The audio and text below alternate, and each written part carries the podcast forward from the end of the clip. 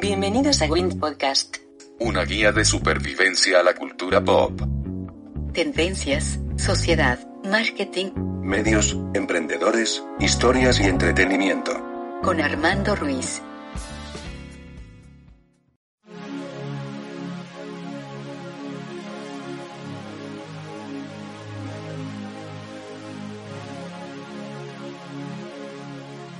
Hola, ¿qué tal? Estoy en Win Podcast con un invitado que había conocido gracias al, señor Eloy López de Vitalis Podcast y me, interesó mucho lo que los temas que, que, maneja y sobre todo cómo se está enfocando en un mercado que en este momento no parece que es tanta gente, pero será la mayoría dentro de algunos años y formaremos parte de él. Estoy con el doctor Diego Bernardini. ¿Cómo estás? ¿Qué tal? Encantado, Armando. Un gusto estar acá. Me, llama mucho la atención. Eh, tú eh, eres muy conocido en Argentina, sobre todo por tus estudios sobre la segunda mitad de, de, la vida. Este, ¿qué, te, ¿Qué te trae a México? ¿Por qué decidiste, oye, México es un buen lugar para, para venir acá? Bueno, varias, varias razones. Eh, la primera, familiar. Nosotros tuvimos un, traslado a partir del trabajo de mi mujer y bueno, entre los destinos que pudimos elegir surgió la posibilidad de México. México es un país que está en la región, es un país extremadamente potente, la segunda economía regional después de Brasil en América Latina. Y es un país donde eh, particularmente desde el punto de vista mío personal encierra muchos desafíos. Eh, hoy sabemos que aquí en, en, México hay cerca de 12 millones de personas mayores y para los que trabajamos con, con lo que es, digamos, la, este impacto, esta transformación social que está trayendo el aumento del número de las personas mayores, México es un escenario muy interesante. Eh, estamos hablando básicamente que dentro de 10 años eh, probablemente estos 12 millones sobrepasen los 20 millones de, personas mayores. Y todo esto encierra, como vos decís, y motivo de la charla, desafíos. Desafíos desde el punto de vista de la salud, desafíos desde el punto de vista del consumo, del marketing como un mercado, eh, desafíos de todo punto de vista. Y bueno, qué mejor que estar en, en este escenario que es el lugar indicado para personas que, como en mi caso, nos interesa todo lo que tiene que ver con la persona mayor. He visto que, bueno, buena parte de tus libros están, eh, los publica Penguin Random House ahí en Argentina y bueno, todas sus conferencias, incluso los que te han traído aquí a México, van en este a, punto de las personas mayores y cómo vivir este, estos años en, plenitud. Este, usualmente, nos, eh, sobre todo ahora que como los medios de comunicación y las redes sociales están acaparados por los millennials y los centennials, muchas veces la gente se da, como que le da demasiado peso a la juventud sin prever que todos vamos hacia allá. De, a, lo que voy eh, ¿en dónde te surgió a ti esta, este interés en enfocarte en este grupo de adultos mayores que cada día vamos a ser más personas? Bueno, particularmente creo que hubo dos, dos cuestiones que fueron fundamentales. La primera, a nivel familiar, eh, tuve la posibilidad, el gusto de, de, estar rodeado de personas mayores, conocí tres bisabuelas mías, mi última abuela falleció hace exactamente un año, con más de 100 años, eh, tuve a mi abuelo, uno de ellos también hasta los noventa y tantos. O sea, tengo, por suerte y gracias a Dios, una longevidad desde el punto de vista eh, familiar que hizo que, pudiera disfrutar de la compañía de lo que significan las personas mayores. Y por otro lado, siempre me gustó aprender y la realidad es que uno de chico empieza a aprender de las personas mayores y ellos fueron los que me rodearon. Y después, bueno, después ya una vocación que se transforma en profesión como es la salud, como en mi caso que hice medicina y ya en los posgrados me, especialicé en personas mayores, eh, bueno, encierran una fuente de aprendizaje continuo y también desafíos, porque no hay dos personas mayores iguales, así que el aprendizaje es continuo. Así que bueno, me considero un privilegiado. ¿Y hacia, hacia dónde crees que va la sociedad? Eh, me refiero no solamente a los gobiernos, sino a las empresas, ante un mercado que, por un lado, hace que las familias tengan menos hijos. Hay muchas personas que deciden vivir en soltería o si se casan no tener hijos y la gente vive más gracias a los avances de la medicina. ¿Hacia dónde, hacia dónde ves que se dirige este mercado mundial? Bueno, hay, hay varias cuestiones. Yo creo que para, para entender un poco el futuro hay que ser muy consciente analizar muy bien el presente, pero por sobre todas las cosas también considerar el pasado, ¿no? Si hablamos de México, eh, pensemos que México, cuando, yo nací, yo tengo 53 años, en el año 67, cuando yo nací aquí en México, la expectativa de vida era de 57 años. hoy es de 77. Eh, las mujeres tenían un promedio aquí en México de entre 6 y 7 hijos. Hoy están en 2, 2.3, 2.5. La población mexicana en ese momento, hace 53 años atrás, era predominantemente rural, hoy es urbana. ¿Qué quiero decir con esto? Eh, no solo se ha transformado en los últimos cincuenta y tantos años, sino que va a seguir transformándose.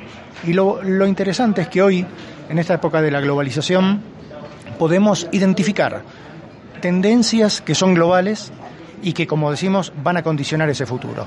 Hoy sabemos que la tendencia, no solo de América Latina, no solo de México, no solo de Argentina, sino del mundo, es mayor grado de urbanización, um, menos hijos, familias más chicas, uh, cambio climático, sustentabilidad, mayor expectativa de vida, una salud que cada vez empieza a ser más importante porque la salud es lo que nos brinda autonomía, nos brinda independencia. Y creo que a partir de eso uno puede entender qué es lo que se viene. Lo que se viene es que hoy cada vez hay personas que viven más tiempo, esas personas cada vez son más, estamos teniendo menos hijos, o sea que la tendencia es que eh, la sociedad se va a transformar desde el punto de vista de donde va a haber un aumento de personas mayores y la edad promedio de la población va a aumentar. Eh, las personas mayores de hoy son la cohorte de mayores más educados, con mejor nivel eh, socioeducativo, no solo, como dije, de la educación, sino a nivel social, en lo que tiene que ver con su situación económica, su situación de salud, y esto claramente los transforma, lo que nos está mostrando la evidencia, en un mercado emergente extremadamente jugoso, por decirlo así. Es un mercado que ah, va a aumentar de tamaño, es un mercado que tiene propias exigencias. A la persona mayor no se le vende, la persona mayor te compra.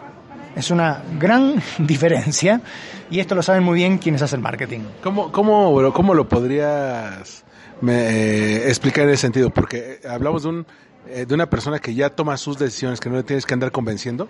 Exacto, la persona mayor, vos pensás que ya experimentó, ya vivió, ya se equivocó, ya disfrutó, ya sabe lo que quiere, tiene una finitud porque sabe que hay un horizonte de vida potencial, tuvo pérdidas y eso lo hace ser muy selectivo en sus decisiones. Al mismo tiempo aprendió a decir que no y aprendió el valor de la libertad de decidir por esta posibilidad de decir esto no me gusta y esto no lo quiero. Y esto que yo te estoy diciendo lo tienen muy claro quienes quienes manejan las técnicas de marketing. Eh, esto se está viendo en evidencia a nivel de gobernabilidad, a nivel del voto.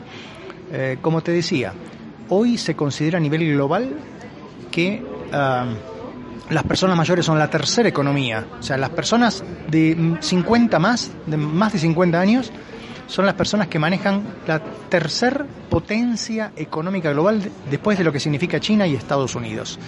Entonces, esto nos convierte, o mejor dicho, los convierte, y digo nos porque yo ya estoy en ese grupo, en un mercado que es emergente, un mercado que es nuevo, un mercado para el cual el sector privado no se preparó. Hoy los estudios de la unidad de inteligencia del Economist están mostrando que apenas entre el 25 y el 30% de las grandes corporaciones pensaron en la persona mayor como un mercado.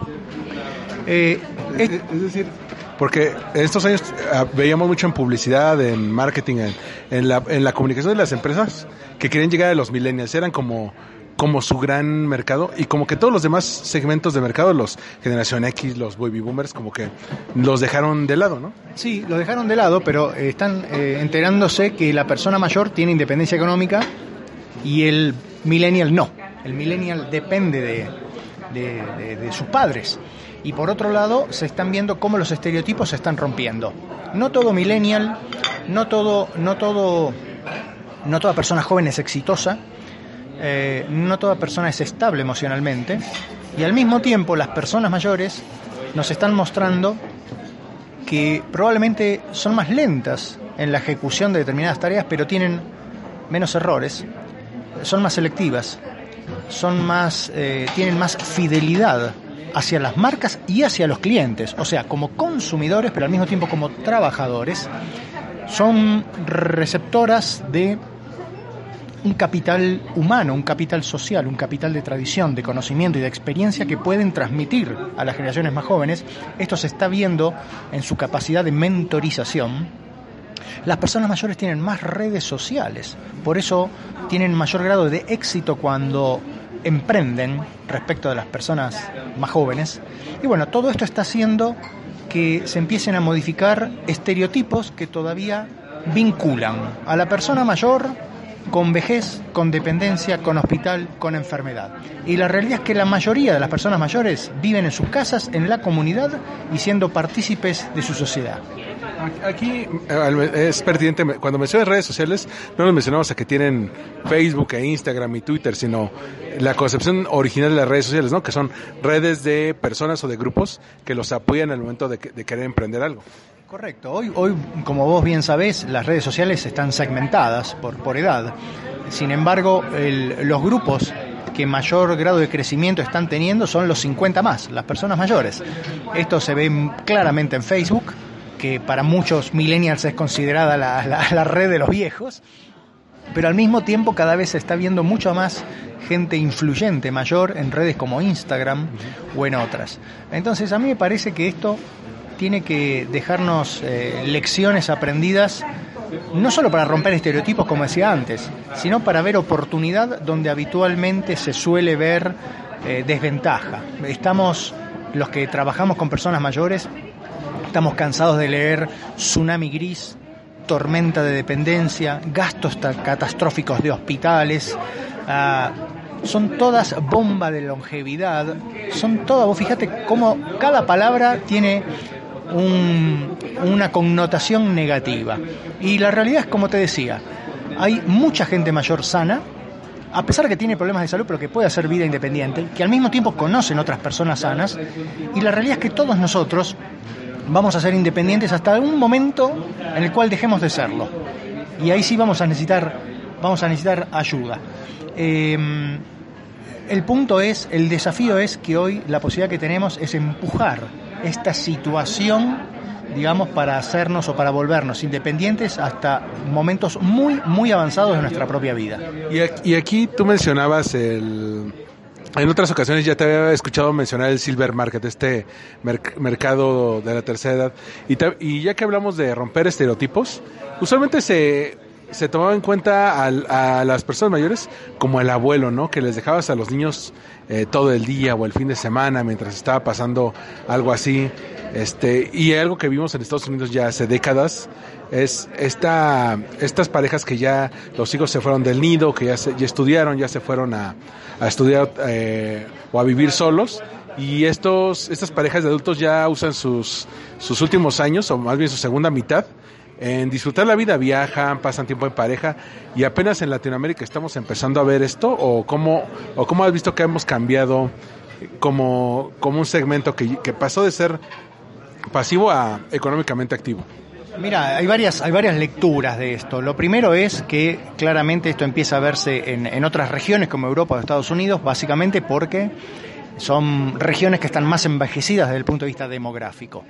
Claramente también tienen otro poder adquisitivo, otro nivel de ingreso económico. Solo como dato ilustrativo, en Estados Unidos el 75%, aproximadamente 75% de la economía doméstica está en manos de las personas mayores. En Europa, las principales automotrices como BMW encontraron que quienes compran los autos de alta gama son las personas mayores. Esto claramente va a llegar a nuestra región, probablemente atenuado o probablemente modificado por nuestra propia realidad. Probablemente en nuestros países las personas mayores en general, en su mayoría, no puedan acceder a un BMW, a un Mercedes-Benz o a un Audi de alta gama, pero son, como te decía, un mercado que está creciendo muy fuertemente, muy rápidamente, y que quizás en vez de gastar 100 dólares mensuales van a poder gastar 10. Pero mi pregunta es, ¿a qué empresario no le gustaría tener un mercado que no solo va a estar en continuo aumento, sino que además se promete, por ejemplo, acá en México prácticamente duplicarse en los próximos 10 a 15 años? Entonces, Vos fíjate, esto es realmente eh, un punto como para, para, considerar, pero no solo desde el punto de vista que vos decías, desde lo económico. Vos bien mencionaste, hoy las personas mayores deciden ejercer su libertad, su experiencia, y esto lo hacen de maneras muy dispares. Personas que quieren ser abuelos, pero hacer abuelo a tiempo parcial. No aceptan que les dejemos los nietos todo el fin de semana.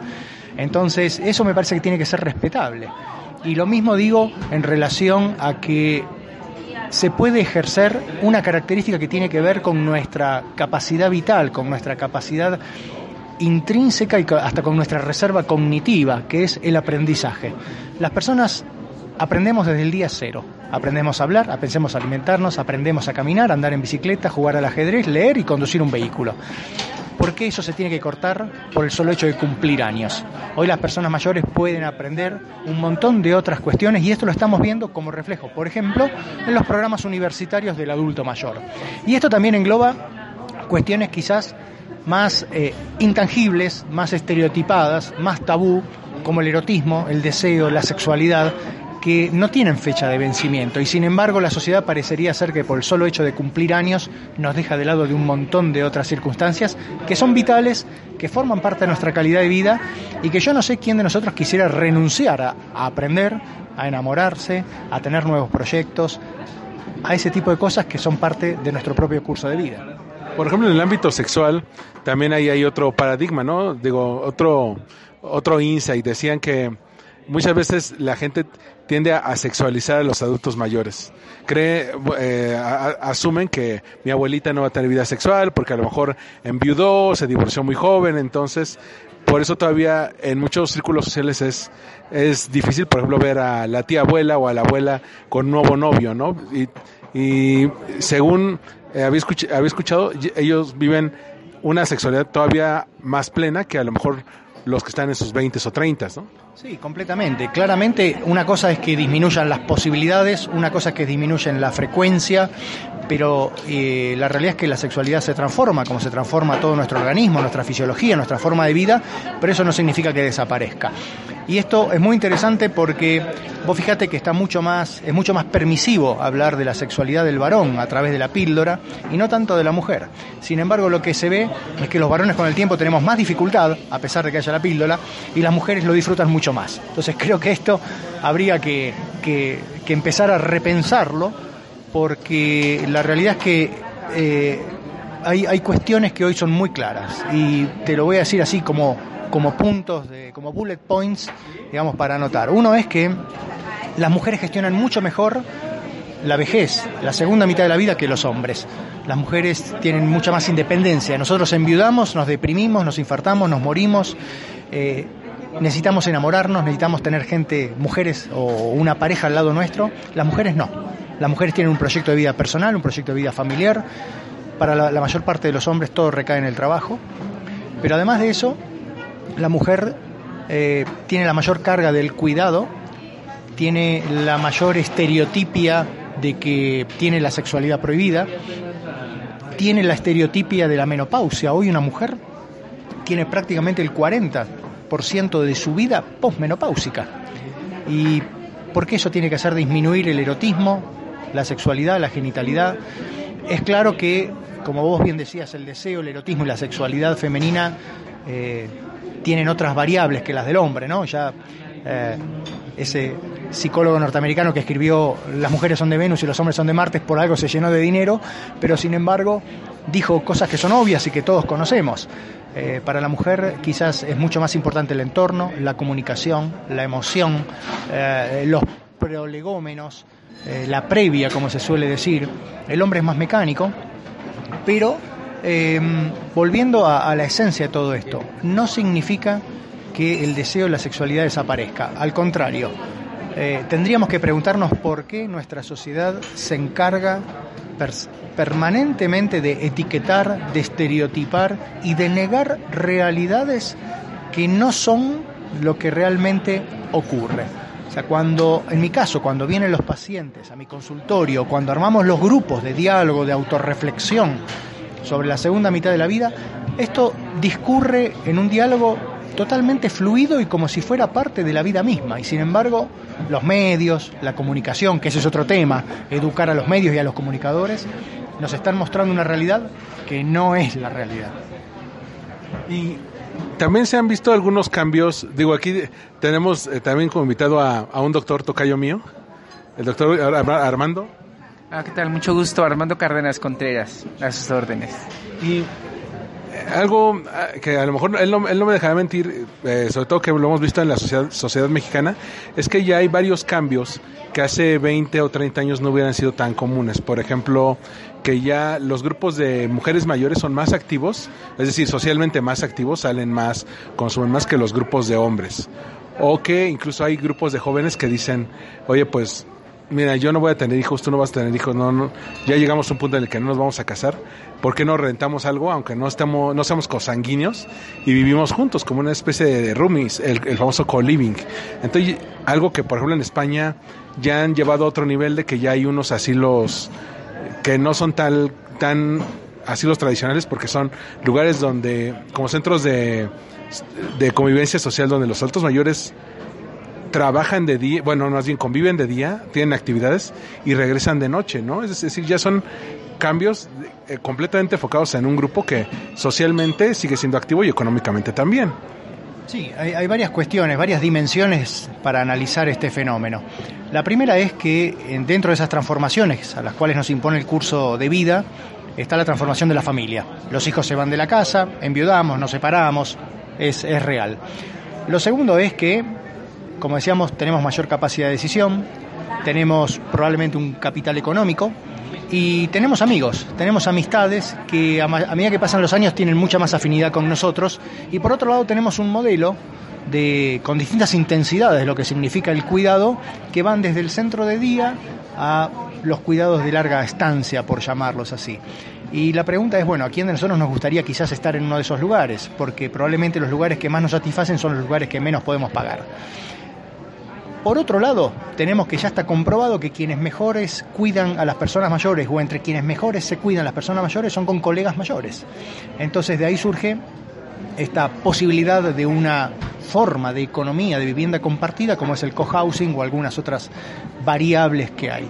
Y estas son cuestiones que claramente empiezan cada vez a ganar más terreno, porque la realidad es que con esa capacidad de decisión que veíamos de las personas a medida que cumplimos años, y si además tenemos una casa que nos está quedando grande y tenemos dos amigos más que también están en la misma situación, bueno, qué mejor que unir esfuerzos y buscarnos un lugar común. Por supuesto que esto encierra retos, encierra desafíos, encierra cuestiones éticas que claramente se van a ver y que hay que poner en papel antes, porque uno se pregunta, bueno, nos vamos a vivir cinco amigos juntos. ¿Qué pasa si uno de ellos tiene un problema de salud? ¿Quién lo va a cuidar? ¿Qué pasa cuando fallezca uno? ¿Qué va a pasar a medida que fallezca el segundo? ¿Qué va a pasar con ese último que queda viviendo ahí? Bueno, estas son todas cuestiones que hoy nos estamos encontrando desde el punto de vista ético, desde el punto de vista legal, desde el punto de vista de la salud. Bueno, son los desafíos que nos impone esta nueva longevidad. Son desafíos que cada vez vamos a tener que asumir, que no podemos mirar al costado, porque mira, si hay una característica de todo esto que estamos hablando, es que esto no es que nosotros estamos hablando de lo que se viene en los próximos 10 o 20 años. Esta es la realidad hoy. O sea, el futuro llegó. Entonces no podemos hacernos el tonto y mirar para otro lado, porque quienes estamos en la salud, conviviendo con gente, viendo personas, esto es de todos los días. Esto lo recibimos en nuestras consultas todos los días. Y bueno, para entrar en la, última parte de esta, de esta plática, eh, esto yo recuerdo que desde finales de los 90, principios de los 2000, ya era un asunto en España de que se está convirtiendo en un país de viejos, nacían menos niños. Eh, hace unos años se dio a conocer que Italia era de los primeros países de la Unión Europea que más de la mitad de la población estaba arriba de los 50 años. Es decir, un país senior completamente. Es decir, el cambio, el cambio está ahí, son países que de alguna manera mucho más industrializados que nosotros. En el caso de Latinoamérica, ¿hacia dónde cree que se esté dirigiendo en cuanto a la cultura del adulto mayor? Mira, eh, los cambios sociales por definición suelen ser más lentos, mejor dicho, los cambios en política pública suelen ser más lentos que los cambios sociales. Esa es la realidad. Eh, aquí en México, si me preguntas aquí en México, tenemos un agravante. Primero que estamos en América Latina, donde probablemente hay otras prioridades, hay otras urgencias y donde miramos para otro lado. Y lo segundo acá en México, que también es un mal eh, endémico de nuestra región, son las nuevas administraciones políticas. Cuando asume una nueva administración política en nuestros países, en general, en general parecería ser que lo que hizo la administración pasada no sirvió para nada. Entonces no hay continuidad. Yo creo que acá tenemos que empezar a pensar eh, que hay una, va a haber una gran necesidad de cuidados, va a haber una gran necesidad de ver qué están haciendo nuestros vecinos, y en esto es importante ver, por ejemplo, qué están haciendo en Uruguay, que crearon el primer sistema nacional de cuidados. Va a haber que pensar en cómo estamos capacitando nuestros recursos, nuestros enfermeros, nuestros médicos, nuestros trabajadores sociales, psicólogos, todos los profesionales que están alrededor de la atención, de la salud, porque la realidad es que nuestra población, nuestra sociedad se está transformando, como dijimos, cada vez más personas mayores y tenemos que adecuar ese perfil profesional a las necesidades que vamos a tener. Tenemos que hacer entender a los políticos, a los tomadores de decisión, que la salud forma parte del desarrollo y el desarrollo forma parte de la salud. Necesitamos una población sana para que se desarrolle y también el desarrollo tiene que traer como consecuencia población más sana. Y tenemos que entender que si hoy estamos aquí es por las generaciones que nos precedieron. Y esta cultura de la persona mayor requiere ser vista como una cultura de solidaridad. Las personas mayores tienen mucho por enseñarnos y nosotros también tenemos que darles lo que ellos nos brindaron cuando nosotros éramos chicos. Así que esto básicamente replantea un cambio de chip, como dicen los millennials. Necesitamos cambiar nuestra forma de pensar. Y esto no es un tema que solo le atañe a las personas mayores. Hablar de personas mayores es una causa que nos involucra a todos, independientemente de la edad que tengamos, porque hoy hay probablemente una gran certeza y es que todos lleguemos a edades avanzadas. Así que bueno, empecemos a trabajar. Sí, incluso que se ve que los que las personas mayores también son políticamente más activas que los jóvenes de ahora, ¿no? Los, los políticos como el Brexit o Donald Trump o este, eh, muchas veces los definieron las personas mayores, ¿no?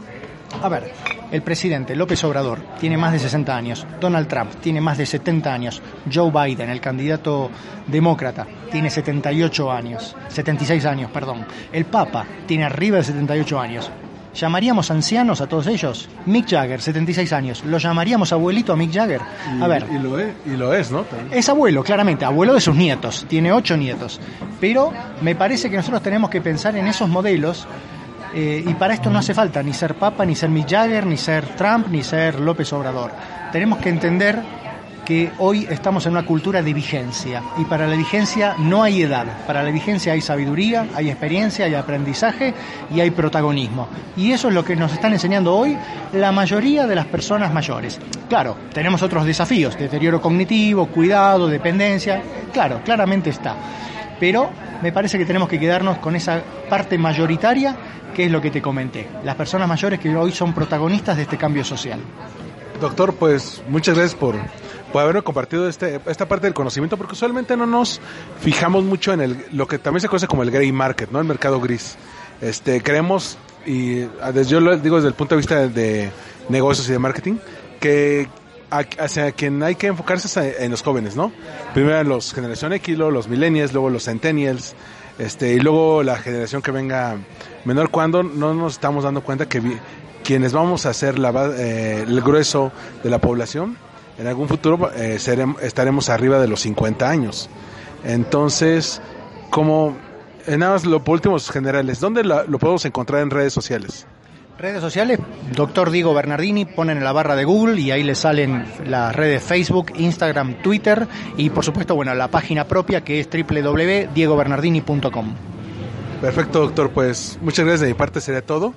Bueno, ahí me encuentran en Twitter y en Instagram como Armando-MKT y bueno, nos escuchamos en el próximo podcast. Gracias.